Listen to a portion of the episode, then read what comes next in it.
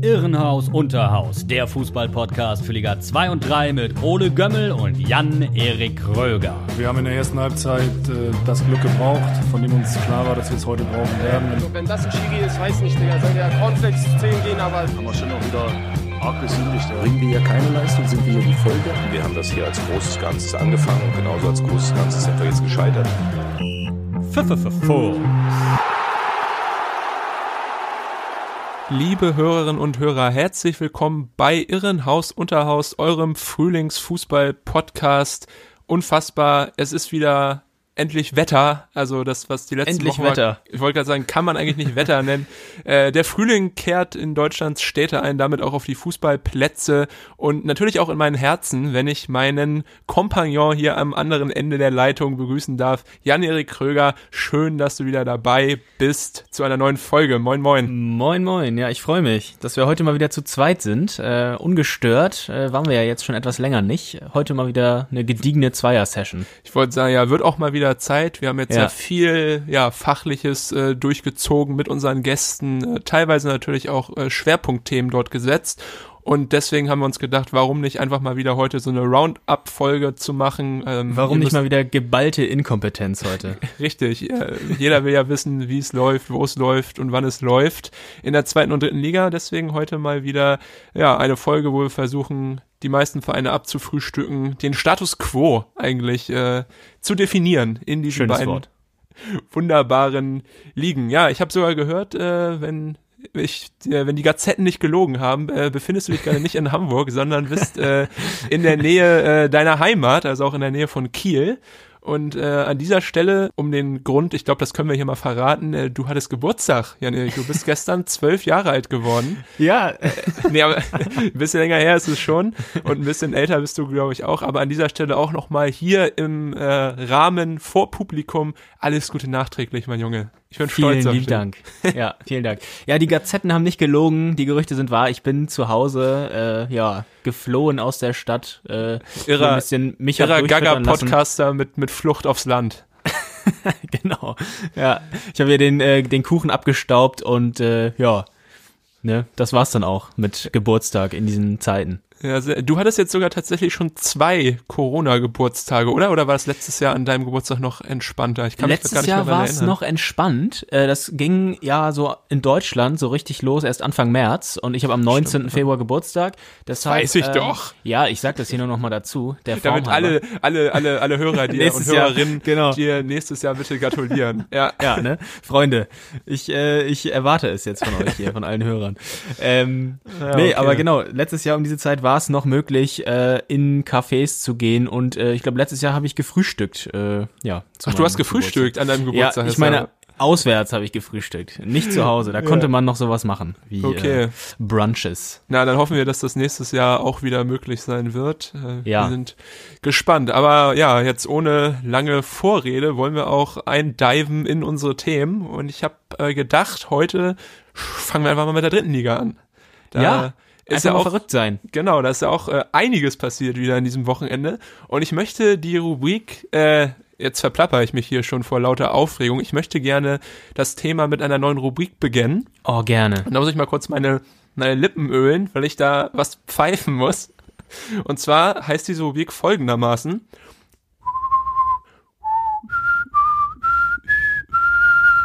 Irrenhaus Mystery. Heute Steven Zellner. Ja, liebe Hörerinnen und Hörer, Irrenhaus Mystery, die neue Rubrik, in der wir uns den Mysterien der zweiten und dritten Liga stellen. Und äh, ich möchte dir ein Mysterium vorstellen. Ja. Ich weiß nicht, ob du es erklären kannst, ich auf jeden Fall nicht. Und zwar geht es um, wie eben schon angedeutet, den Saarbrücker Innenverteidiger Steven Zellner. Ist ja einer der wichtigsten Akteure da in der Mannschaft. Äh, überzeugt mit guten Leistungen dieses Jahr. Dieser Brücker ja auch generell echt ganz gut. Und genau, dieser Brücker haben am Wochenende 2 zu 1 gegen 1860 München gewonnen. In Völklingen übrigens, nicht in ihrem eigentlichen Stadion, sondern in dem Ausweichstadion, wo sie auch schon von 2016 bis 2020, glaube ich, gespielt haben. Ja. Ähm, das war das ja wegen den Bedingungen, wegen des Wetters äh, geschuldet. Aber auf jeden Fall wichtig, Steven Zellner stand in der Startaufstellung. So, Mhm. Das Soweit, so äh, gut. ist das Mysterium, weil blub, blub, blub, blub, blub. Drehen wir mal einen Monat zurück. Am 24.01. spielte der 1. FC Saarbrücken gegen VfB Lübeck. Das war ein langweiliges 0 zu 0. Steven Zellner stand auch auf dem Platz und er verletzte sich. Und danach kam die Diagnose Kreuzbandriss. Kreuzbandriss. Oh, damn. Steven Zellner weiß man ja eigentlich Bescheid, klar, immer so vier bis sechs Monate raus. So, dann Ja. äh, kam das Spiel gegen Rostock, Niederlage gegen Halle, unentschieden, gegen Unterhaching gewann man. Drei Spiele ohne Zellner. Und jetzt stand er auf einmal gegen 1860 wieder auf dem Platz. Ja, frage ich, frage ich mich, wie, wie geht das denn? Ja, Also- das ist unfassbar. Ja. Ich wollte, wenn, wenn Saarbrücken nochmal gegen, gegen AC Mailand spielen sollte, dann könnte Slatan auf jeden Fall zu Zellner sagen, do your voodoo shit. Das, was er da zu Lukaku gesagt hat. Aber das ist doch unfassbar. Ich weiß echt nicht, äh, ja, das ist ja echt krass. Ja. Für- also also dann eine- kann er ja aber keinen Kreuzbandriss gehabt äh, haben. Das natürlich kann mir ja nicht. keiner erzählen. Also ob ja. es eine Fehldiagnose war, aber hier bei transfermarkt.de, wenn man sich äh, Leistungsdaten der aktuellen Saison anschaut, steht hier auch drei Spiele raus mit Kreuzbandriss und dann wieder äh, gegen 1860 am Ja. Wochenende die vollen 90 Minuten.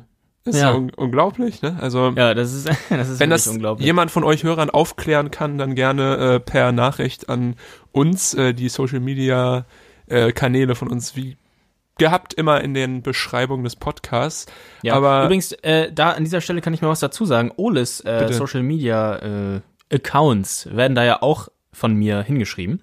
Und äh, du hast ja in Ja. beiden hast du einen Unterstrich und es ist nicht möglich, diesen Unterstrich irgendwie auf Spotify wiederzugeben. Also äh, Hm. ja, Ach Ist Mensch, deswegen krieg ich es, deswegen habe ich so wenig Follower. Es liegt nicht daran, dass ich nichts Scheiße. poste, es liegt einfach daran, dass du es falsch, falsch schreibst. also denkt euch einfach einen Unterstrich dazu. Äh, ja, Ja, die Frage ja, natürlich immer noch wo, aber egal. Äh, ich glaube, wenn man dich sucht, dann mit dem Namen findet man dich trotzdem. ich glaube auch, ja. Aber um auf das Spielgeschehen zurückzukommen, 2 zu 1 für Saarbrücken. Zellner hat sogar äh, direkt am Anfang, ich glaube gegen, gegen, gegen Greilinger vom 1860 München, äh, auf der Linie gerettet. Also er war richtig mit äh, dem ganzen Körper und dem ganzen Kreuzband vor Ort und hat so Ja. ein bisschen äh, auch dafür gesorgt, dass die Saarbrücker tatsächlich gewonnen haben. Die Tore waren auch schön rausgespielt und Daniel Batz, die Torwartlegende der Saarbrücker ja mittlerweile schon seit den letzten Jahren, hat wieder einen Elfmeter gehalten und äh, das war natürlich im selben Stadion, wo Batz auch äh, im Jahr zuvor im DFB-Pokal zum Pokalhelden wurde, dadurch, dass er auch im Elfmeterschießen da einige Elfer gehalten hat. Also vielleicht sollten sich die Saarbrücker nochmal überlegen, ob sie nicht doch lieber in Völklingen spielen bleiben, Bleiben wollen. Genau, und nicht Ja. nach Saarbrücken zurückkehren. Ja, aber für 1860 ist das Ganze natürlich unschön. Äh, nicht nur, dass Salga nach dem Spiel noch gelb-rot sah, nach einem Handgewänge, nach dem Abpfiff, sondern äh, ja, die 60er haben auch so ein bisschen den Anschluss verloren nach oben. Sie sind jetzt nur noch auf Platz 5, haben Ja. nach 24 gespielten Spielen 38 Punkte. Und äh, ja, auf Platz drei wäre dann äh, Hansa Rostock mit 23 Spielen und 42 Punkten. Also das ist dann schon Two-Possession-Game, würde es im, im Football heißen. Also äh, 1860 ist schon auf mehrere Ausrutscher der Teams über ihn angewiesen, wenn sie da nochmal angreifen wollen im Aufstiegskampf. Ähm, Ja. Ist natürlich ärgerlich. Also nach dem Interview von Sascha Mölders, äh, nach dem Spiel hat man auch gemerkt, dass das wohl echt äh, ganz schön an die Substanz ging. Also da war die, die Trauer groß, äh, vor allem weil 1860 äh, kurz vor Schluss durch Biancardi auch noch eine riesen Chance hatte zum Ausgleich. Also es hätte auf jeden Fall nicht äh, mit null Punkten enden müssen für die, für die 60er. Aber ja, so ist es nach hinten losgegangen. Nach der, Ja. nach dem Unentschieden letzte Woche gegen Hansa Rostock, was ja auch schon sehr unglücklich war, weil selbst ich als Rostocker muss zugeben, dass die 60er da wesentlich besser waren und äh, ja auch mit Überzahl viel mehr Druck zum Tor hatten in der zweiten Halbzeit. Äh, aber jetzt auch äh, zum zweiten Mal wieder nur eine täuschende Performance. Ähm, muss man mal Mhm. schauen. Nächstes Wochenende gibt's ein Bayern-Derby gegen Unterhaching. Die sind ja auch nicht gut drauf im Moment. Aber da sind die 60er dann schon ganz schön unter Druck, würde ich sagen, oder nicht? Ja, das stimmt. Aber wo du es gerade angesprochen hast, äh, diesen ja, Spielrückstand von äh, Rostock, ein Spiel weniger als 1860, das ist ja im Moment, haben wir auch schon öfter drüber gesprochen, in der dritten Liga Vogelwild, kann man sagen. Äh, ich habe mal Ja. nachgeschaut, Uerdingen auf Platz 16 Ja, hat ja. teilweise fünf Spiele weniger als die direkte Konkurrenz. Also auf Platz 15 steht Kaiserslautern mit 25 Spielen und 25 Punkten und dahinter auf Platz 16 Uerdingen mit 20 Spielen und einem Punkt weniger. Und äh, Unterhaching, die du gerade angesprochen hattest, haben da unten auch schon 25 Spiele. Also das ist ja schon Ich will- um- echte um- Wettbewer Wettbewerbsverzerrung. Um die, um die Tabelle zu interpretieren, brauchst du Abitur-Mathe-Leistungskurs. Also, ja, auf jeden Fall, ja. Es ist wirklich äh, schwierig mittlerweile mit diesen ganzen Ausfällen. Ja, du hast es äh, angesprochen, Uerdingen kickt heute gegen Wiesbaden, Auswärtsspiel findet also wahrscheinlich statt. Aber äh, ja, wer da unten auch drin ist, ist der erste FC Kaiserslautern, hast du eben auch schon erwähnt. Die haben gegen Ingolstadt gespielt, hatten ja in den ersten zwei Spielen unter dem neuen Trainer Marco Antwerpen vier Punkte eingefahren, was ja ganz äh, Ja. stabil war. Nach dem Und ganzen auch gut gespielt. ja, nach dem ganzen Hin und Her davor, genau, haben auch gut gespielt. Gut gespielt haben sie tatsächlich auch äh, an diesem Wochenende gegen Ingolstadt, aber leider haben sie trotzdem verloren. Äh, sehr bitter Ja. war das Ganze. Es stand nämlich lange 0 zu 0.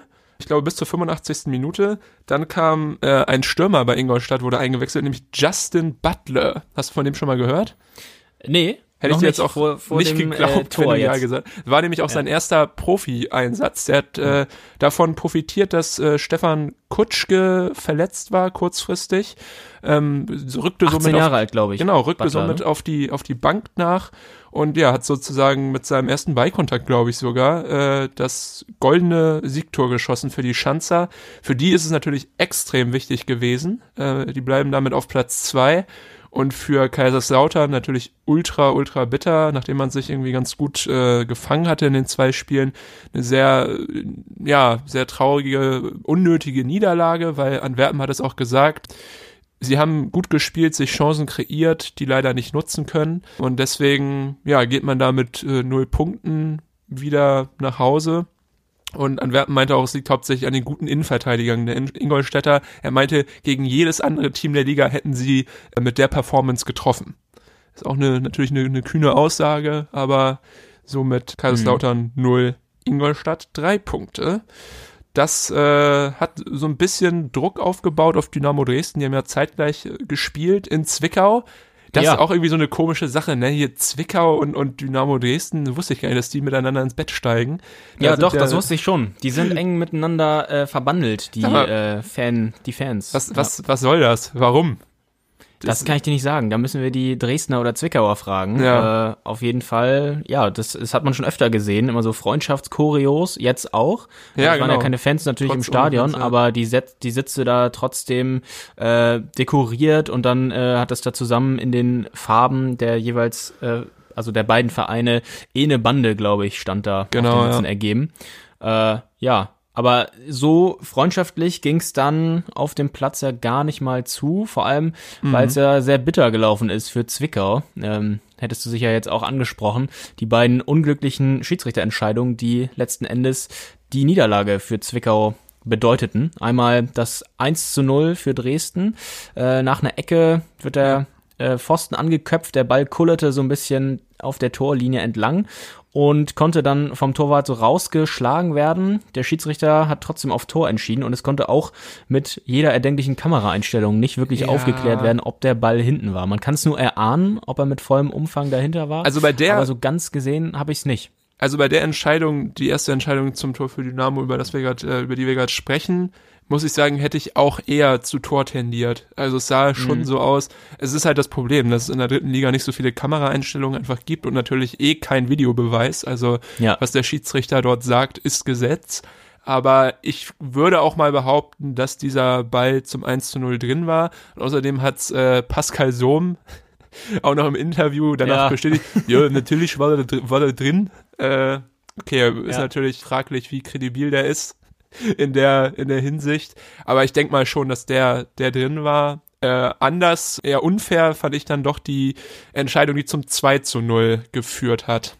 Ja, genau, ja. Ähm, der Zwickauer Abwehrspieler Steffen Kansa wurde da auch, ich glaube, von Sohm aus ja ungefähr einem Meter im Strafraum angeschossen. Die Hand war angelegt und auch eigentlich keinesfalls unnatürlich äh, gehalten, der Arm.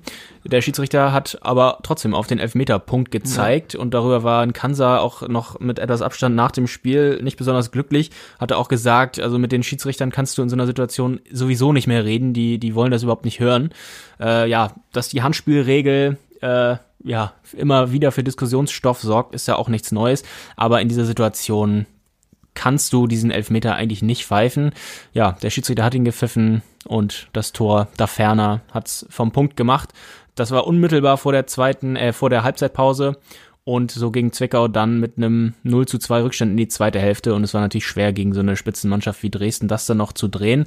Mhm. Aber ja, diese Schiedsrichterentscheidung äh, sorgte nicht mal für Disput zwischen den Trainern. Ich glaube, beide Trainer waren sich da einig, dass man diesen Elfmeter nicht geben muss. Äh, Dresdens Trainer Kautzinski, der auch noch Geburtstag hatte, hat er gesagt, wir haben in dieser Situation auch schon einige Elfmeter die vergleichbar sind in solchen Entscheidungen gegen uns bekommen. Jetzt haben wir Glück gehabt mit dieser Entscheidung und äh, hatte dann gesagt, dass sich sowas über die Saison sinngemäß mehr oder weniger ausgleicht. Das half den Zwickauern dann aber auch nichts. Und ja, so hat Dresden vor dem wichtigen Topspiel am nächsten äh, Wochenende gegen Ingolstadt, ja. ist er erster gegen zweiter, die drei Punkte im Sack gehabt in Zwickau sicherlich wichtig, natürlich. Auf jeden Fall. Generell habe ich so ein bisschen das Gefühl, das hat man jetzt auch in, in der höheren, höheren Spielklassen gesehen oder auch im DFB-Pokal, dass die Schiedsrichter so ein bisschen ein Autoritätsproblem haben, weil ich habe häufig das Gefühl, dass nicht mehr so viel erklärt wird und vielleicht auch hinterfragt der, der, also die eigene Entscheidung, sondern eher so, ja, ich habe das so entschieden und äh, ich habe jetzt auch keinen Bock da mehr mit euch zu diskutieren. Ähm, mhm. Finde ich irgendwie ein bisschen schade. Ich weiß nicht, ob es daran liegt, dass vielleicht zu viele Spieler einfach zu sehr rumgenervt haben und dass halt so eine stringente Linie einen Schiedsrichter auch in einer gewissen Weise entlastet und halt vor so permanenten Konfrontationen im Spiel äh, schützt. Aber mhm. finde ich eigentlich schade, dass äh, gerade auch wie ein Kanzler das halt angesprochen hat, dass es eigentlich äh, völlig egal ist, äh, wenn der Schiedsrichter sich in der Millisekunde dafür entscheidet, dann äh, steht das und da kann man auch gar nicht mehr argumentieren oder ist ja sogar häufig so, dass sie sich nicht mal mhm. dann mehr von ihren Linienrichtern überstimmen lassen, auch wenn die eine andere Entscheidung haben. Ja. Finde ich manchmal äh, problematisch. Ja, insbesondere das Beispiel, was du gerade angesprochen hattest, wenn die Linienrichter äh, eigentlich einen besseren Standpunkt hatten und es eigentlich besser hätten sehen müssen, dass die Schiedsrichter sich dann darauf nicht einlassen und überzeugen lassen, das ja. halte ich auch für sehr schwierig. Äh, Gut, letzten Endes ist der Schiedsrichter derjenige, der die Entscheidung fällen muss. In den anderen Fällen, dass du im Belagerungszustand nicht noch deine Meinung änderst als Schiedsrichter, ist eigentlich klar, liegt auf der Hand. Ja, Dazu passieren solche Situationen, glaube ich, auch schon bei so Nichtigkeiten einfach zu oft. Also äh, das ist ja, ja auf so hohem Niveau tendenziell noch öfter der Fall, dass lamentiert wird, am Boden sich rumgewälzt wird äh, bei der kleinsten Berührung. Ja. Da brauchst du, glaube ich, als Schiedsrichter ein dickes Fell und ich glaube, Stringenz ist da nicht der schlechteste Weg. Ist natürlich in solchen Fällen Fällen dann eben unglücklich, wenn du halt die falsche Entscheidung triffst äh, und dich dann äh, nicht mal dir dann die Situation anhörst von äh, ja von von den beteiligten Spielern und die dann die. Situation nochmal erklären. Ja, ja, blöd. Aber so Dresden drei Punkte, Ingolstadt drei Punkte, die Top zwei, also nicht gezittert. Ebenso der dritte in der Tabelle, nämlich Hansa Rostock. Das hat mich natürlich persönlich äh, besonders gefreut. 1 zu 0 gegen Waldhof Mannheim war wirklich ein schwer anzuschauendes Spiel.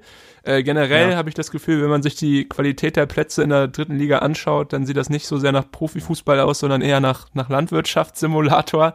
Ähm, ja, so, ist Wahnsinn, wie die, wie die Plätze im Moment aussehen. So auch in Äcker. Rostock. Ja, also wirklich, ja. also es ist ja in Rostock sogar noch äh, eines der besseren Geläufe, aber auch da ja. schon mehr braun als grün. Und ja, so lief auch das ganze Spiel ein bisschen ab, also sehr steif, irgendwie sehr äh, wenig Kombinationsfußball, der natürlich auch einfach nicht möglich ist auf so einem, auf so einer Buckelpiste. Aber trotzdem äh, hat Hansa 1-0 gewonnen. Nico Neidhardt traf in der ersten Halbzeit. Neidhardt eh, von dem bin ich äh, echt äh, begeistert. Ich würde fast behaupten, einer der, der besten Außenverteidiger, wenn nicht der beste Außenverteidiger, vielleicht mit Jean Zimmer ähm, in diesem Jahr in der dritten Liga. Sein viertes Tor jetzt schon, auch schon ein paar Vorlagen und doch immer sehr auffällig und agil, wenn Hansa spielt. Mhm. Und das gegen Waldhof. Und wenn er Tore macht, dann sind es auch immer richtige, richtige Pfünde, die er da stimmt. reinhaut. Ja, oder? jetzt auch so einen schönen äh, Dropkick da über einen Spann schleifen lassen, ja. schön oben links ins Dreierangel rein. Das sah schon, sah gut aus. Auf jeden Fall. Aber das war so ein Spiel, fand ich, äh, Hansa Waldhof das hätte Hansa letzte Saison nicht gewonnen. Das ist so ein, so ein 1 zu 0 in der ersten Halbzeit und dann die ganze Zeit nur noch so ein Mittelfeld hin und her gebolze. Da wäre es so klassisch gewesen letztes Jahr, wenn sie noch so kurz vor Schluss den Ausgleich reinbekommen hätten.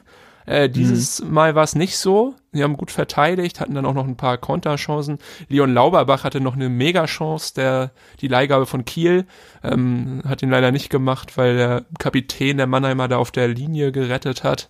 Aber Hat er eigentlich schon mal ein Tor gemacht für Rostock mittlerweile? glaube nicht. Oder? Aber er hat auch noch nicht Nee. so viele Einsätze. Also er Okay. kommt ja meistens, ich glaube, er startelf eh nur einmal und äh, Mhm. sonst wird er auch meistens dann nur gebracht. Jetzt hat er auch trotz äh, ja Verhucks äh, Rotsperre hat äh, Hertel Breyer halt von Anfang an spielen lassen. Meinte auch, ähm, dass er beide Spieler, sowohl Breyer als auch Lauberbach, da geeignet für geeignet hält, Verhuck zu ersetzen, sich aber einfach für Breyer entschieden hat, weil er den besser kennt. Und das ist ja, Ja. zu der Zeit dann auch noch okay. Und hat sich auch gelohnt, weil Bayer hat noch ein wichtiges Kopfballduell gewonnen vorm 1 zu 0, also unmittelbar davor. Deswegen äh, gute, gute Idee gewesen. Aber ja, Hansa, es war so ein dreckiger Arbeitssieg, würde ich fast sagen, weil ja, es war fast unerträglich, sich das zu geben. Vom, Ja. vom spielerischen, von der spielerischen Qualität. Aber am Ende natürlich schön, dass man auch aus solchen Spielen drei Punkte mitnehmen kann. Und ja, besonders wichtig, wenn man am Ende auf dem Relegationsplatz oder auf einen der Aufstiegsränge stehen möchte. Und das wollen die Rostocker gerne. Aber Mhm.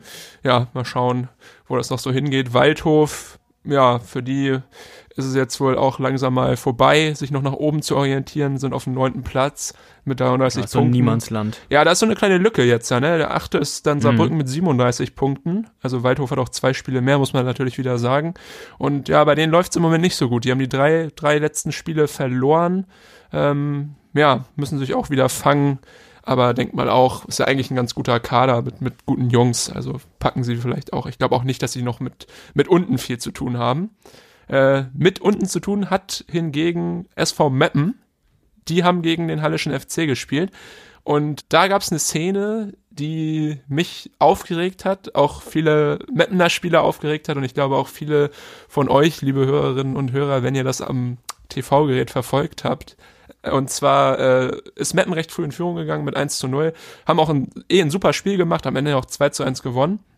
Aber dann kam es zu einer Szene, es war ein Angriff der Hallenser und im Fokus da war Terence Boyd, der wurde kurz vorm Strafraum gefoult und ja, rollte sich dann so ein paar Mal auf den Boden, äh, sah so aus, als ob er sich echt verletzt hätte. Und äh, Jeron Al-Hasaimeh von Meppen hat dann, wie man es halt so macht, äh, den Ball äh, am Fuß gehabt, hat so die Arme gehoben, so abgewunken und wollte den Ball so vom Spielgeschehen wegkicken, damit äh, Boyd behandelt werden kann. Ähm, schoss da so ein bisschen Braden Manu an, den Hallenser Flügelstürmer, und der hat sich gesagt, oh, hier, guck mal, Boyd äh, ist ja schon wieder da auf den Knien, den hat's wohl doch nicht so erwischt.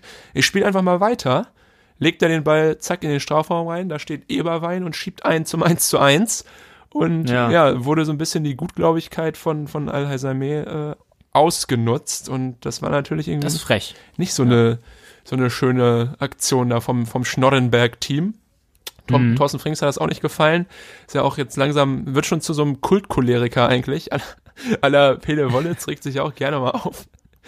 Aber ja, der war da auch ganz schön angepisst und kann ich auch verstehen, weil ja, sowas, sowas macht man halt nicht, ne? Also, Ne, ich finde, ich weiß nicht, ob du die Szene gesehen hast, aber ich, ich habe es nur gelesen. ja, also, Den habe ich nicht gesehen. Aber Karma hat ja, äh, ja zurückgeschlagen. Karma is a Meppen bitch. hat's ja, ge- endlich, endlich äh, Tom Bure mit seinem ersten Tor für, für Meppen. Der hat nämlich Ja. das äh, entscheidende 2 zu 1 dann geschossen, du hast es gesagt. Das erste Tor im siebten Spiel, er kam ja im Winter von, von Türkgücü. Ja, hoffentlich findet er so ein bisschen seinen Rhythmus, weil er ist ja eigentlich ein klasse Stürmer und vielleicht war das ja so ein Ja. bisschen, ja, der, der Knoten, Knotenzieher. Aber wir halten fest, Manu und Eberwein sind die, die V-Männer der Woche hier. Ja, Mit solchen Moves, äh, hier macht, gekürt. wollte ich sagen, macht man, macht man sich nicht beliebt. Und Meppen ist jetzt auch langsam Zwölfter, 29 Punkte, gerade fünf Punkte Abstand zu den Abstiegsplätzen. So langsam entspannt sich die Lage etwas im Emsland, würde ich sagen. Ja, das denke ich auch. Wo sich die Lage noch nicht entspannt hat, ist im, im, in einem Ruhrgebiet, nämlich im Pott. Äh, MSV Ja. Duisburg hat jetzt das erste Spiel gehabt unter Neutrainer Pavel Dotschew. Und ich glaube, so langsam wird das da wirklich zur Tradition mit diesen hupenden Autos. Ähm, wenn der Bus da reinfährt mit der Mannschaft, dann ist er da immer auf dem Parkplatz. Also stehen echt, ich, also locker so 50 bis 100 Autos, die da rumhupen und die Mannschaft supporten. Das Ganze äh, läuft dann aber auch leider während des Spiels weiter. Und wenn man sich dann Duisburg als Einzelspiel mal geben will, wird es teilweise doch wirklich, wirklich nervig. Ja, das, das kann ich bestätigen. Anzuschauen, weil es häufig echt nur dieses Gehupe, du dieses Gehupe hörst. Aber es ist natürlich ein geiles Parkplatzparty. Hattet ihr das eigentlich genau. auch, sorry, um, um das hier dich nochmal kurz abzuwürgen, Wo? hattet ihr das eigentlich auch nach dem Abitur, dass ihr so Parkplatzpartys hattet, nach den äh, Klausuren? Äh, ich, Bei uns war das so glaub, Brauch, dass man sich ich, dann so. Ich glaube, ja, ich kann mich nicht mehr äh, dran erinnern, weil da meistens zu viel flüssiges äh, Gold durch meine Adern floss. Deswegen habe ich ja, wirklich an diese, Brot. an diese, an diese Partys, die direkt nach den geschriebenen Klausuren stattfanden, nur noch wenig Erinnerung. Aber ja. glaube. Auf jeden Fall, daran muss ich aber immer denken, haben wir nicht. Gehupe. Nee, gehupt haben wir da auch nicht, aber äh, ich glaube mit so einem Generator dann da äh, Mucke angerissen und so. Äh, aber daran muss ich immer denken, wenn ich, äh, wenn ah, okay. ich dieses Gehupe da höre bei Duisburg. Aber Duisburg äh, hatte allen Grund zum Hupen. Nämlich äh, ja. haben sie 2 zu 1 gewonnen. Natürlich auch ein geiler Einstand für Pavel Dotschew. Ich weiß noch, wir haben es vor, ich weiß, zwei Monaten hier in der Folge habe ich es noch gesagt. Pavel Dotschew findet bestimmt schnell einen neuen Verein und, und so war zack, es. Ja. Ein Monat später wurde er bei Duisburg vorgestellt. Äh, war, glaube ich, ganz gut, dass Duisburg jetzt recht viele Spielausfälle hatte. So hatte Dotchev drei Wochen Zeit, so ein bisschen mit der Mannschaft sich einzugrooven, da so ein bisschen reinzukommen, die Spieler kennenzulernen, mhm. die Neuzugänge zu integrieren. Und das hat auch voll geklappt, denn äh, Buadus, der Neuzugang aus Sandhausen, hat prompt getroffen in der neunten Minute zum, zum 1 zu 0 war schön herausgespielt. Dann einmal ein Ausgleich von, von Ansbach für Unterhaching in der 20. Minute. Und dann muss man auch äh, mal sagen, dass Unterhaching da ab dann eigentlich das Spiel gemacht hat. Hatten auch noch ein reguläres Tor geschossen durch Dominik Strohengel, was dann aber nicht gegeben wurde wegen einer angeblichen Abseitsposition. Ist natürlich super ärgerlich, meinte Ari van Lent, der Trainer der Hachinger, auch danach im Interview. Aber ja, danach entglitt den Unterhachingern so ein bisschen das Spiel und dann äh, hatte Dotchev noch ein goldenes Händchen, nämlich in der 80. Minute hat er Connor Krempicki und Miris Pepic eingewechselt und äh, Krempicki war dann auch der, der ja auch, glaube ich, auch fast mit seiner ersten Ballberührung äh, das Tor gemacht hat zum 2 zu 1 Endstand und somit so ein bisschen Luft für Duisburg da unten geschaffen hat äh, im Abstiegskampf. Haben jetzt auch 24 Punkte, 23 Spiele und sind 17 nur noch. Ja. Und Oerding, klar, hast du ja eben schon erzählt, haben drei Spiele weniger, punktgleich, können dann natürlich auch noch was reißen, aber Duisburg zumindest nicht mehr komplett in der roten Zone, wo sich äh, ja momentan noch Lübeck, Haching und Magdeburg befinden. Ja. Magdeburg ja auch so eine Sache, neuer Trainer vorgestellt, Christian Titz, ja. kennen wir hier noch aus Hamburg. Ja, gab äh, schön aufs Maul. Deftiges 0 zu 4, ja. Ja, war sein zweites Spiel, sein erstes, sein erstes Heimspiel. 0 zu 4 gegen Ferl. Ferl ja, hat es wieder richtig gut gemacht. Mhm. Äh, mit Janic vor allem. Der, der spielt echt nochmal so eine richtig geile Saison. Finde ich richtig cool. Weil er auch echt schon ein bisschen betagter ist. Ich glaube 34. Ja. Natürlich aber auch eine genau. Legend, die auch einfach sympathisch ist. Und weiterhin immer äh, Props an Gino Capretti, was der da regelt in Ferl. Ja, ist die haben einfach Bock, die Jungs da. Ja, bemerkenswert und auch fair, ja immer noch auf Platz 7 mit 97 Punkten. Mhm. Durchaus in Schlagdistanz äh, da nach oben. Ja. Also auf jeden Fall beachtlich. Und Magdeburg erinnert mich immer mehr an so einen Hühnerhaufen. Also jetzt auch drei Gegentore in der ersten Halbzeit, dann noch mit dem Halbzeitpfiff eine, eine rote Karte kassiert. Hm. Also das geht wirklich vogelwild dazu und das ist auch jetzt äh, in den ersten Spielen unter Titz, äh, da ist noch keine Verbesserung zu erkennen. Und wenn ich jetzt zum Beispiel Magdeburg mal mit Duisburg vergleiche, ich finde Duisburg, wenn man sich Duisburg mal anschaut, die spielen oftmals auch gar nicht so scheiße. Also nee, wenn nee, ich nee. mir da gegen Magdeburg angucke, da äh, sieht Duisburg ziemlich gut aus und da stehen die äh, Jungs von der Wedau ziemlich gut davor. Aber Magdeburg, ja, es wird wirklich schwierig und eine Herkulesaufgabe für Titz. Äh, ich meine, rechnerisch ist ja alles drin. Es sind, äh, es sind drei Punkte Rückstand aufs rettende Ufer. Aber ja, spielerisch sieht das im Moment echt dürftig aus. Auch die Gegentore, da waren individuelle Fehler dabei. Das Abwehrverhalten ja. war also ließ wirklich arg zu wünschen übrig. Und so in dieser Form hältst du natürlich nicht die Klasse. Das brauchen wir, denke ich, keinem erzählen. Auf jeden Fall. Wobei man auch sagen muss, dass, dass Duisburg natürlich auch augenscheinlich einfach einen stärkeren Kader hat mhm. mit besseren Individualisten, würde ich sagen. Ja.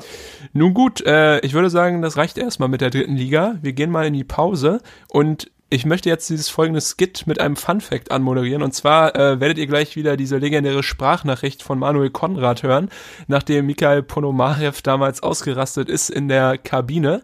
Und äh, eben dieser Manuel Konrad ist ja, glaube ich, im Oktober bei Oerding rausgeflogen, beziehungsweise hat den Vertrag da aufgelöst. Weißt du, wo er jetzt spielt? Und unter wem vor allem? Nee, ich habe keine Ahnung. Verrat's mir. Er spielt in Malaysia bei Selangor FC. Ach du Scheiße. Unter Trainer Carsten Neitzel. Ah, Carsten Neitzel. Ja, geil. Ja. Carsten Neitzel ist auch ein richtiges Original. Total grundsympathischer Mensch. Auch Ja, als ja, Kieler. Trainer damals Kieler- äh, verehrt. Kieler Brille, ja. Ja, 2015 ja die äh, KSV in die Aufstiegsrelegation gegen 1860 München geführt und wirklich ein grundsympathischer, bodenständiger Kerl. Und Ja, auch äh, also- bekannt für seine Wutausbrüche an der Seitenlinie. Ja, mal sehen, ob das äh, auch dort in Asien, in Malaysia so weitergeht. Oder wie Moneyboy sagen würde, Malaysien. Aber ja, ich bin auf jeden Fall gespannt. Das äh, müssen wir mal, müssen wir mal einen Blick drauf, drauf werfen, wie Konrad und Neitzel sich da so machen. Ja. Aber gut, äh, jetzt geht's wirklich in die Pause. Genießt die Sprachnachricht. Wir hören uns gleich wieder mit den Themen aus Liga 2. Bis gleich. Bis gleich. Das Katastroph, was machen ihr, was? Ich schwöre dir, so in einer Lautstärke, der, der ist eskaliert. Der Trainer sitzt auf der Physiobox, fix und fertig. Dann geht er zum Trainer, ein Meter vor seinem Gesicht. Das war geisteskrank. Willkommen zurück bei Irrenhaus Unterhaus, dem FUMS-Podcast für die zweite und dritte Liga. Eben haben wir die dritte Liga ausreichend besprochen, den aktuellen Spieltag, und jetzt wollen wir uns mal um die zweite Liga kümmern. Und da ist es nicht minder spannend Ja. zugegangen, oder besser gesagt, ja, die Zukunft verspricht noch spannender zu werden. Denn äh, gestern hat sich ja, wir nehmen heute am Montag wieder mal auf, gestern war Sonntag und der glorreiche Hamburger Sportverein hat sich beim Tabellenschlusslicht, ja, etwas blamiert, könnte man vielleicht sagen. Schlussendlich mit 2 zu 3 verloren in Würzburg. Es war ein ziemlich dürftiger Auftritt von Hamburg. Und äh, gleich zu Beginn, ich weiß nicht, ob du es gesehen hast, Ulreich sah schon wieder schlecht aus. Äh, erst hat er da Legendär, so einen ja. so einen Ball. Äh, Ach, das, wo, wo auf der Linie da den noch Genau. weggekratzt hat, meinst du? Ja. Ja, ja. da, da äh, ging's schon wieder fast in die Hose. Und dann äh, bisschen Slapstick-mäßig wurde es dann beim ersten Gegentreffer. Äh, denn Ja. Giamra hat da Moritz Heyer abgeschossen und danach äh, ja purzelte der Ball in den Lauf von Hajek, glaube ich, der dann äh, ja Traumvorlage. abgeschlossen hat. Genau und auch da sah Ulreich nicht gut aus. Den hätte man auch halten können. Da war er auch noch dran. Ja und so ging es dann gleich mal bescheiden los. Ähm, auch beim zweiten Gegentor patzte die Hamburger Defensive. Da war es Gideon Jung, der nicht, ja, ausreichend dazwischen geht. Er hätte den Ball da weghauen können. Stattdessen fliegt Ja. er da durch den Strafraum und am Ende zappelte der Ball schon wieder im Tor. Und am Hey. Ende, ja, Ich muss einmal kurz was einhaken. Das ist gerade so ein bisschen off-topic. Es ist Topic Gideon Jung. Mhm. Und zwar, äh, ein Kollege von mir fährt Pizza aus hier in Hamburg. Und okay. letztes Wochenende war der sowohl bei Guido Burgstaller als auch bei Gideon Jung. Das ist und- ja, Also Guido Burgstaller, also wir, wir sprechen nachher noch über seine sportliche Leistung, aber neben dem Platz wohl eher schwieriger Charakter, äh, wohnt da so richtig äh, heftig im teuersten Hamburger Stadtteil mit äh, Außenalsterblick Mhm. und hat wohl kein Trinkgeld gegeben. frech.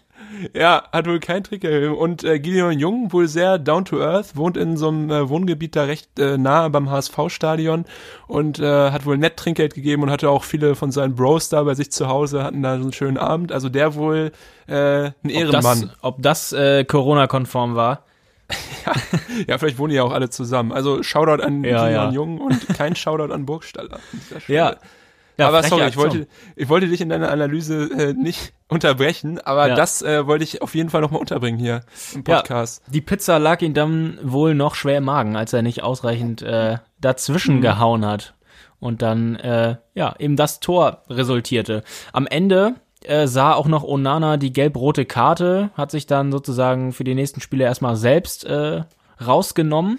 Beurlaubt. Bei, beurlaubt, ganz genau. Und bei Würzburg stachen da äh, bei diesem Spiel Hajek, der Mittelfeldspieler, hervor. Im Januar von Sparta Prag gekommen. Scheint schon eine echte Verstärkung gewesen zu sein. Und auch Lotric, sein Fall. Mittelfeldkollege aus Slowenien. Also osteuropäische äh, ja, Co-Produktion da im Mittelfeld.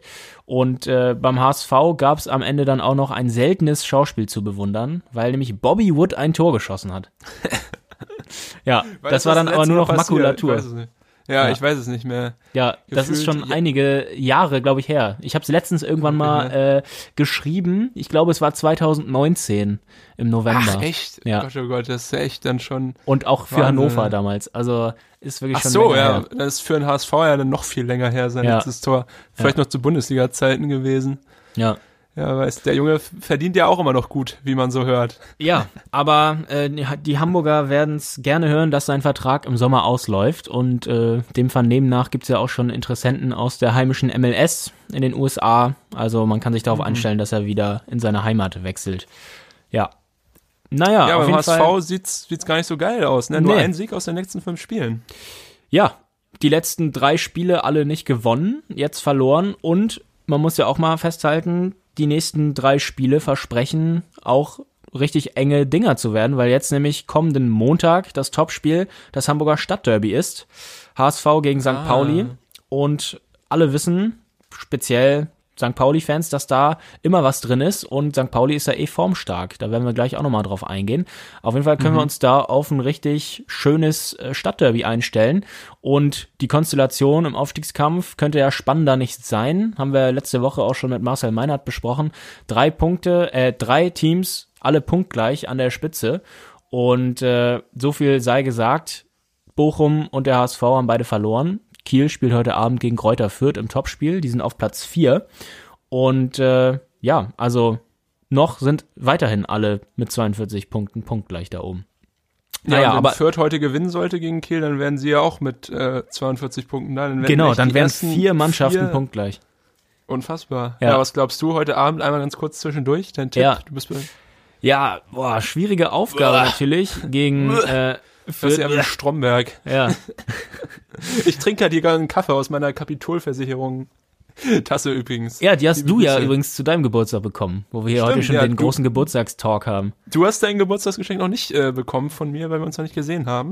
Aber Oh, können, ja. kannst du ja in der, in der nächsten Folge können wir es auflösen, was du bekommen hast, weil es auch interessant ist für diesen Podcast. Ah, okay, okay. Ja, ich bin richtig gespannt, du. Oh. Ja.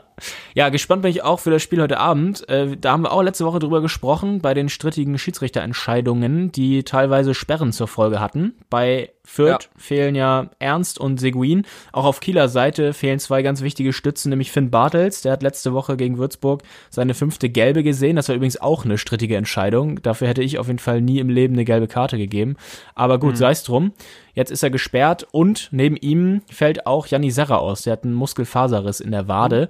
Und das wird auf jeden Fall schwierig, die beiden in der Offensive da zu kompensieren. Wahrscheinlich Was wird du, Lee sie? Ich wollte gerade sagen, ja, Lee genau, die so Position bisschen. ganz vorne übernehmen, genau. Und auf Außen, ja, wird's wahrscheinlich eine Mees? Frage zwischen Porat oder Mees sein.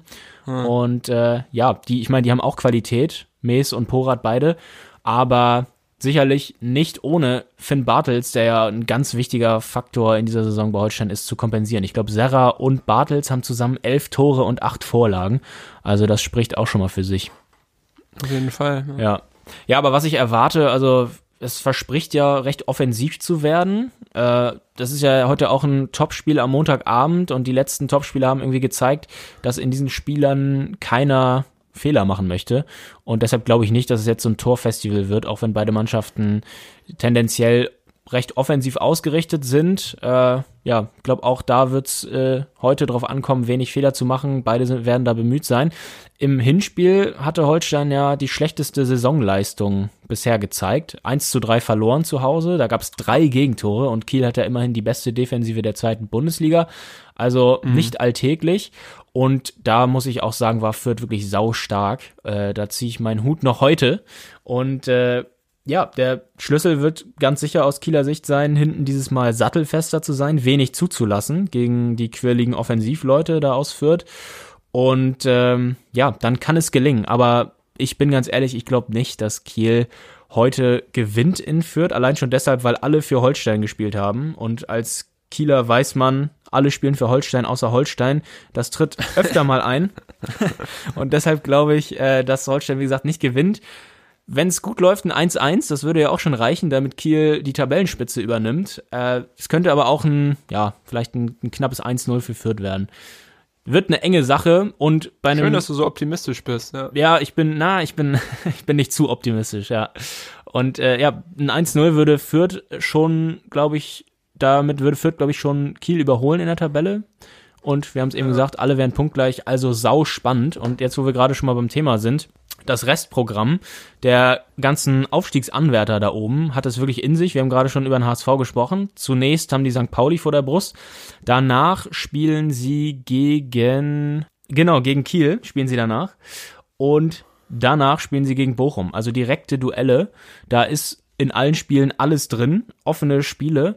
Und mhm. beim HSV ist es nicht das einzige Restprogramm oder Programm für die nächsten drei Spiele, was es in sich hat. Auch bei Kiel ist es so. Die haben als nächstes Aue, danach wie gesagt Hamburg und dann Heidenheim. Das ist, würde ich sagen, ähnlich schwierig. Ja. Speziell Aue, total unangenehmer Gegner, hat man auch jetzt wieder gesehen am vergangenen Freitag. Genau, genau haben ja. sie Aue, äh, haben sie Bochum geschlagen mit 1 zu 0, völlig verdient. Und Aue sieht häufig gut aus gegen die Top-Teams. Haben ja auch, auch gegen, den HSV, ja. Genau, 3 zu 3 gespielt nach 1 zu 3 Rückstand. Starke Moralleistung war das. Und ich erinnere mich auch ans Hinspiel gegen Kiel.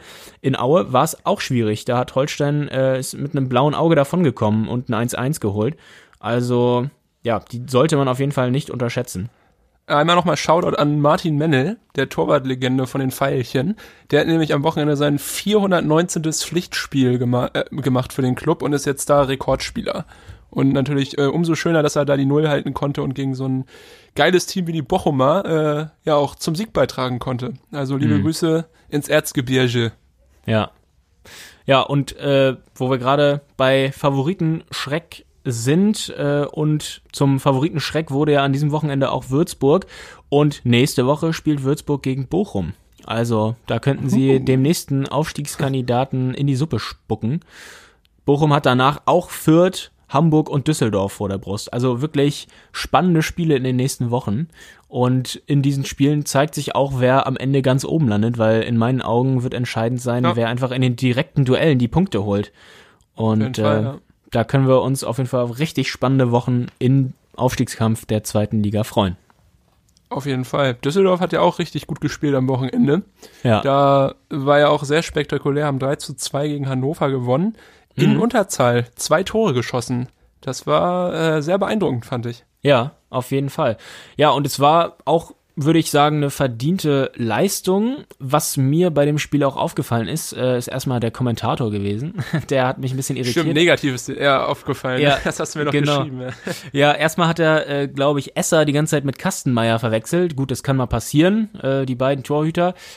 Und dann hat er sich aber doch sehr ja, auffallend darüber geäußert, echauffiert, er war auf jeden Fall sehr irritiert, dass der Linienrichter in einer Situation in einer Abseitsposition erst noch nicht die Fahne gehoben hatte, erst äh, den Torabschluss abgewartet hatte und erst dann am Ende die Fahne gehoben hat. Hatte gesagt, was ist das denn? Das ist ja, ist ja super komisch, aber ich meine, seit es den Wahl gibt, ist es ja völlig handelsüblich, dass man erstmal laufen lässt und dann im Zweifel am Ende erst die Fahne hebt, um eben Fehlentscheidungen ausschließen zu können beziehungsweise damit der war dann hinterher noch eingreifen kann. Naja. Der ist in 2015 hängen geblieben. Ja. das stimmt. Ja, und was, was auch äh, so ähnlich in die Geschichte von Saarbrückens Verteidiger da vorhin von dir passt, ist äh, Marvin Duksch. Der saß doch auf der Bank, nachdem unter der Woche zunächst ein Muskelfaserriss festgestellt wurde.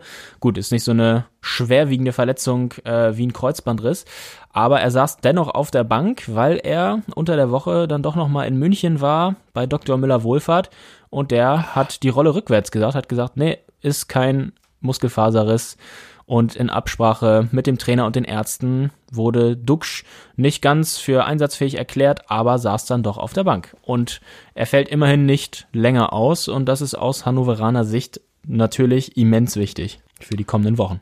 Auf jeden Fall.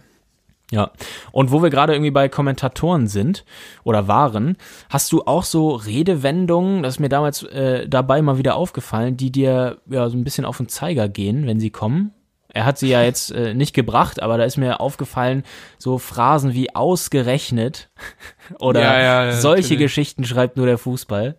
Äh, Ja, ich finde auch immer, find auch gerne bei, bei ausländischen Spielern wird ja auch immer gesagt, also die werden ja tituliert mit der Mann aus.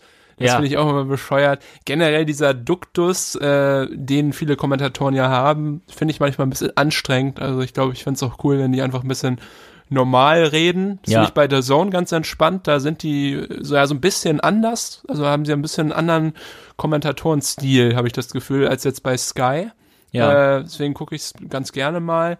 Aber ja, es gibt natürlich diese klassischen Kommentatoren-Floskeln auch hier. Der Joker sticht und Ja. diesen ganzen Kram. Ja, also äh, regt mich jetzt nicht so auf, dass ich ausschalten würde, aber ja, Ja. so ein kleines Kopfschütteln auf dem Sofa ist dann doch immer da. Ja, Das stimmt. Oder auch gern genommen bei schreibenden Journalisten ist auch immer in, äh, in Überschriften Paukenschlag, Doppelpunkt und dann irgendwas. Alles ist immer ein Paukenschlag, wo ich mir denke, Leute, lasst euch doch mal was Neues einfallen. Zum Beispiel als das HSV-Präsidium zurückgetreten ist, habe ich auch gelesen, Paukenschlag beim HSV. Naja, du hast so, wenn du Sportjournalist wirst, kriegst du am Anfang so ein Vokabelheft, wo so dann 200 Wörter drin, ist, wo, äh, drin sind, die du dann in jedem Artikel unterbringen musst. genau. Wird zu, zu welcher Situation so, so Krise, dann sind da so fünf Worte, also Paukenschlag, Chaos Club und auch so Ja. ein paar andere Wörter, die müssen drin sein in deinem Text. Ja, Ja, aber du hast schon recht, das ist äh, manchmal sehr, sehr redundant, ja. Ja, das wäre mal interessant hier auch für uns, für den Podcast, dass wir uns so Listen vorlegen, aber mit irgendwelchen random Wörtern, die wir hier irgendwie einbauen müssen. Ja, stimmt. Ja, Ja, gute Idee. Ja, ja, ja. Können wir mal wieder auf Wiedervorlage legen, ne? machen wir, ja. Wie Beim so nächsten schön Showfix sagt. besprechen wir das. Ja, Ja, im Agentursprech. Sehr im gut. Gang. Ja. Ja. Ja, was war sonst noch so los in der zweiten Liga? Noch eine ganze Menge. Im Keller ging es zur Sache. Braunschweig hat mal wieder gewonnen. Und Ja. es war auch ein verdienter Sieg. 2-0. In der ersten Hälfte fehlte ein bisschen das Abschlussglück. In der zweiten Hälfte fielen zwei Tore nach Standards. Effektiv, aber so musst du es machen, mit einfachen Mitteln im Abstiegskampf und die drei Punkte geholt. Jetzt sind sie auf dem Relegationsplatz vorgerückt. Vorher waren sie auf Platz 17, haben jetzt mit dem SV Sandhausen getauscht, die 2 zu 1 nach ja, recht ansprechender Leistung dann doch noch verloren haben. Paderborn hatte da Ja, auch schade war das. die beste Saisonleistung, aber ja, ich meine, sympathische- hast du auch oft Pech. Sympathische Interimstrainer, aber Kleppo und Kulu. Ja, genau. Gerd Kleppinger und Stefan Kulowitz, der war ja selber sogar Spieler bei Sandhausen, sind da jetzt an der Seitenlinie und gerade nach dem 1 zu 0 für Sandhausen durch äh, Beza Halimi hat man gemerkt, dass das äh, eine schön eingeschworene Truppe ist. Also die haben sich da alle sehr, sehr gefreut. Das Ja. war irgendwie schön zu sehen. Und ja, mal schauen, äh, Egon Schiele Egon, weil ich sag immer Egon. Egon Schiele ist ein Maler der Wiener Moderne. So, es tut mir leid. Ich meine natürlich Michael Schiele. Ich glaube, weder verwandt noch verschwägert.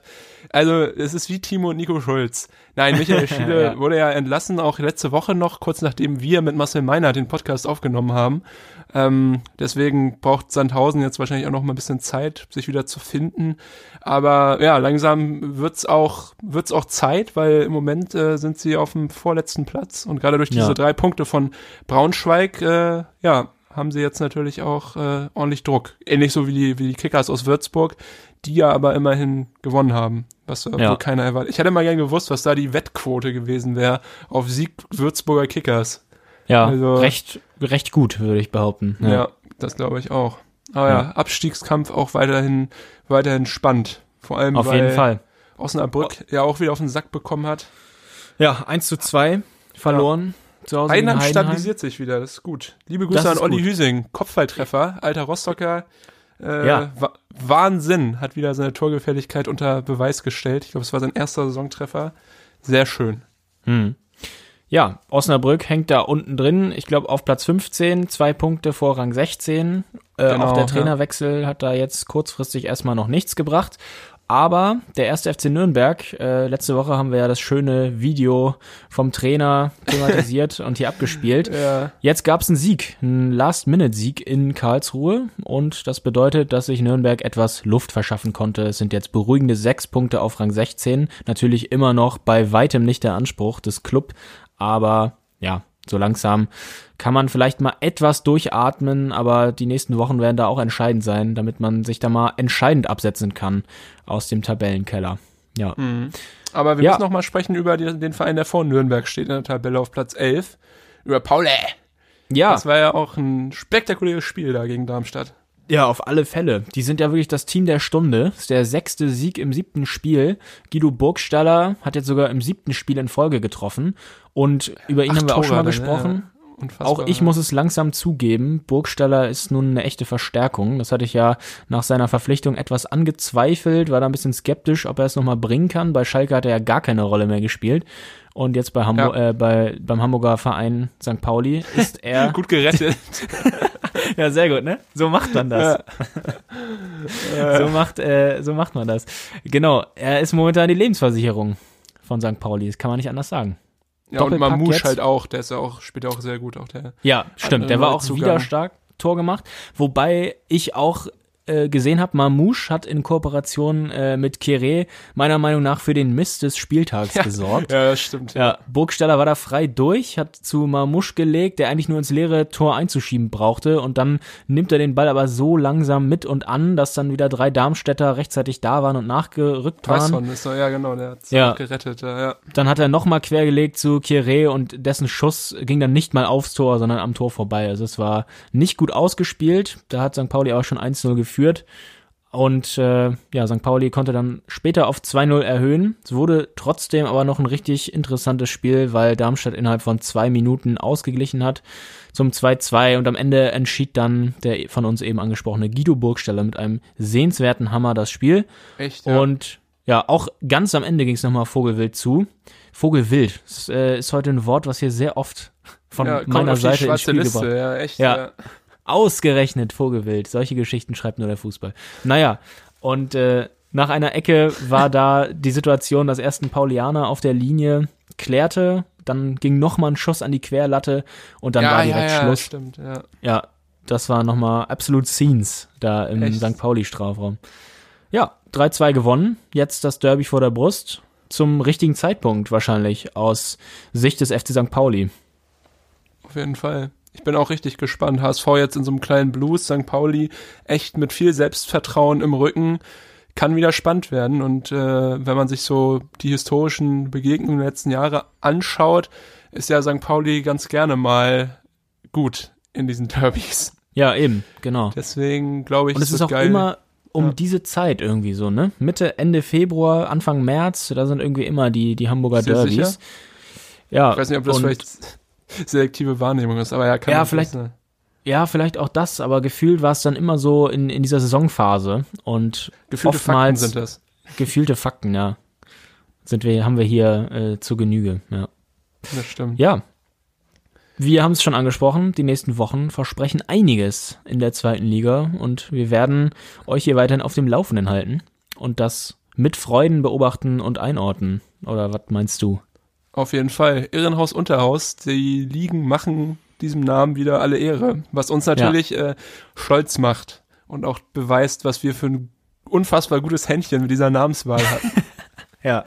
Nein, aber ich bin natürlich auch gespannt, äh, gerade auch in der zweiten Liga. Jetzt gibt's ja auch noch äh, nach dem Spiel heute, glaube ich, ein Nachholspiel äh, am Dienstag zwischen Paderborn und Heidenheim. Ja. Da kann also auch noch irgendwie sich was tun. Die beiden Clubs äh, ja, sind ja auch äh, so ein bisschen unter ihren Möglichkeiten. Paderborn ja noch so leicht in Schlagdistanz. Aber sicherlich auch eine spannende Sache. Und ja, dann natürlich am nächsten Wochenende wird's wieder spannend. Und generell geht es jetzt ja schon so ein bisschen aufs letzte Drittel der Saison zu. Also es kommen jetzt ja auch diese sogenannten Schicksalsspiele. Auch so ein Ja. Wort wieder Ja. ähm, und äh, ja, es wird richtig spannend und ich habe auf jeden Fall Bock auf die letzten Wochen der Saison. Ja, ich auch, auf jeden Fall. Gut. Dann Ja, ich dann sagen, haben wir es für heute. beenden wir es an dieser Stelle. Man soll es Äh, beenden, wenn es am schönsten ist. Richtig, und das ist es jetzt gerade. Wir hören uns nächsten Montag wieder, hoffentlich dann mit vielen neuen Entwicklungen und Gaga wir beide hören uns Montag, ja. Torjägern. Ja, oder was? Die, die Hörerinnen hören uns erst am Dienstag, aber wir beide hören Ja, uns am stimmt. Montag. Ja, da hast du recht, die Hörerinnen hören uns erst am Dienstag. Aber wir am Montag. Sollte ja mittlerweile auch klar sein. Mal schauen. Das ist bekannt. Äh, vielleicht zu zweit, vielleicht zu dritt. Wer weiß das schon? Ähm, es wird wie immer eine Überraschungswundertüte für euch, liebe Hörerinnen und Hörer. Ja, letzte Worte schiebe ich nach oben, nach Norddeutschland, in den Raum Schleswig zu dir, mein lieber Hagen. Ja, äh, ich bin schon wieder zu Tränen gerührt über diese Ehre und äh, bin so verlegen, dass ich gar nicht weiß, was ich sagen soll. Von daher bleibt mir wieder mal nichts anderes übrig, als euch eine schöne Woche zu wünschen. Champions League Fußball gibt's ja auch noch, fernab Ja. von den Gefilden, in denen wir uns so rumtreiben. Aber kann man sich auch, denke ich mal, angucken, ausnahmsweise. Ja, und dann kommt ihr gut durch die Woche, denke ich. Mit schön viel Fußball. Bis dahin, macht's gut. Tschüss.